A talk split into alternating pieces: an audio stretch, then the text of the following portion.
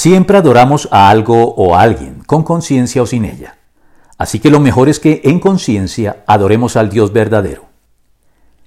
Cuando el apóstol Pablo estuvo en Atenas, encontró a la ciudad de los filósofos clásicos sumida en la idolatría, y sobreponiéndose al dolor y la indignación que esto le generaba por causa de su celo por Dios, encontró cómo utilizar esta circunstancia para elogiarlos y establecer un punto de contacto con ellos para darles a conocer las buenas nuevas del Evangelio de Cristo, corrigiendo así su extravío, apelando en este caso al que los griegos designaron como el Dios desconocido.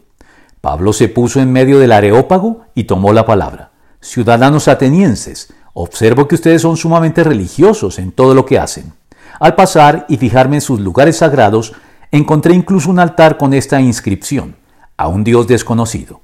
Pues bien, eso que ustedes adoran como algo desconocido es lo que yo les anuncio. Hechos 17, 22 al 23. Y a partir de este punto les expuso el Evangelio.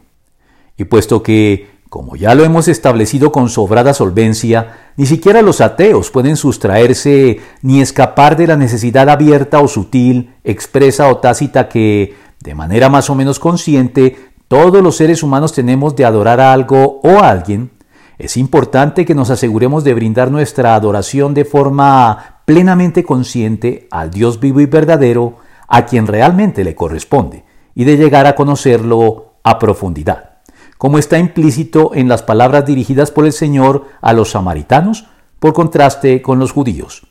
Ahora, ustedes adoran lo que no conocen, nosotros adoramos lo que conocemos, porque la salvación proviene de los judíos. Juan 4:22